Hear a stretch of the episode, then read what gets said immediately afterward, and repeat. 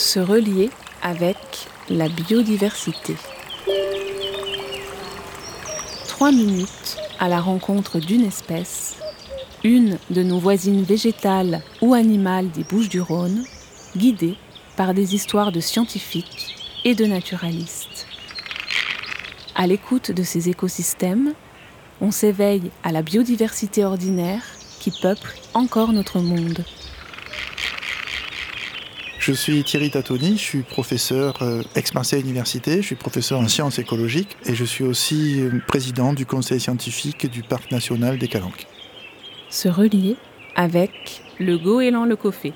Le goéland le coffé, c'est la vedette du coin. Le goéland le coffé, euh, ça aussi, on y a travaillé des années dessus. C'est un oiseau qui est assez fabuleux. Alors ça, ça peut paraître bizarre, mais les goélands, il faut savoir que dans les années 1960, euh, sur, les, archipels de Marseille, il y avait très peu de couples, euh, quelques dizaines de couples de goélands. Et puis, en l'espace de 30-40 ans, le nombre de goélands a considérablement augmenté de manière exponentielle, de sorte que sur les archipels du Rioux et du Frioul, on s'est trouvé, pour faire court, entre, il y avait 15 000 couples sur chaque, sur chaque archipel.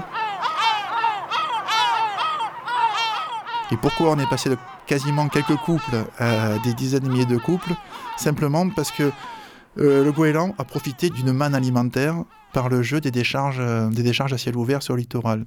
Donc le goéland, il va s'alimenter sur les décharges à ciel ouvert, et puis il va tranquillement se reproduire et nicher sur ces îles, et d'autant plus facilement que ces îles ont été protégées. Par exemple, l'île de Rioux est devenue une réserve naturelle sur laquelle on n'a plus le droit de débarquer depuis longtemps. Ça veut dire qu'il avait, il avait tout, toute sa tranquillité pour se reproduire, et c'est grâce à ça qu'il a pu euh, complètement coloniser l'ensemble des archipels. Et cet oiseau-là, il est fabuleux parce que il est arrivé à développer cette stratégie comme ça. Il va se nourrir dans un endroit, il niche ailleurs. Il nous interroge sur, qu'est-ce que ça veut dire protéger un espace. Et puis, il nous renvoie aussi à nos, quelque part à nos démons. Nos démons, ce sont les déchets. C'est parce qu'on a été incapable de gérer les déchets que, automatiquement, une espèce comme ça a proliféré parce qu'elle a profité, a profité de toute notre, incapacité à gérer les déchets. Et comment les réguler une fois, qu'on a eu ces augmentations de goélands? Et c'est là que la, la relation avec la flore rentre en jeu. Parce que on aurait pu les laisser tranquilles, mais le fait d'occuper aussi massivement les, îles, euh, ça a contribué à changer radicalement la flore. Et il y avait une flore endémique ou subendémique qui, qui était peu à peu en train d'être remplacée par des espèces rudérales, des espèces qu'on trouve dans les, près des décombres, près des talus. Tout simplement parce qu'il y avait un fort enrichissement en matière organique du sol du fait des fientes de goéland et aussi du fait de toute la pollution physique, parce que les goélands, c'est assez fascinant, ils ont un côté fétichiste, ils ramènent des tas d'objets. On a trouvé un petit peu de tout sur les îles. Leurs préférés, ce sont les petits sujets qu'on trouve dans les gâteaux des rois. Et les, agents du parc en font la collection, ils en ont des dizaines qui sont, qui, sont exposés dans le petit cabanon qui est, qui sur Rioux. Ça a contribué à, transformer petit à petit les îles, qui étaient des, petits, paradis de biodiversité au niveau flore. Ça a contribué à les, transformer en grandes poubelles à ciel ouvert aussi par ce jeu-là. Finalement, donc, il se posait la question de comment les réguler. Bien entendu, les chasseurs, ben, la solution, ils voulaient les, tuer. D'abord, on n'a pas le droit, parce que c'est pas une espèce chassable. Et puis, s'il y a 15 000 couples, ça fait 30 000 oiseaux.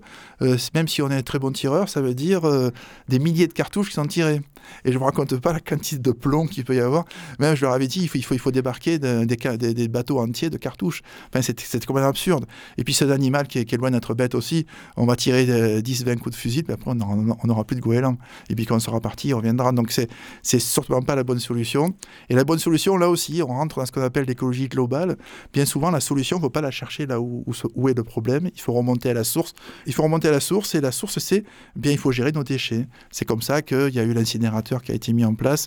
Le centre de tri à Fosse. L'urgence de l'urgence, c'était de fermer les décharges à ciel ouvert, que tu une hérésie y compris, euh, c'est une agression, y compris pour les riverains. Là aussi, on essaie de faire du bien à la nature, on fait du bien à soi-même, parce que tous ceux qui habitaient autour d'Entresaint, ils, ont ils peuvent bénir le goéland d'avoir incité à la fermeture, et quelque part aussi la communauté européenne d'imposer la fermeture des décharges à ciel ouvert. Grâce à ça, du fait qu'on a fermé les décharges depuis le début des années 2000, on a commencé à voir les populations de goélands se régulé, il y a beaucoup moins de goélands que ce qu'on avait avant sur les îles. Si on avait continué des charges à ciel ouvert, il y aurait quasiment plus de, plus de flore spécifique sur les îles actuellement.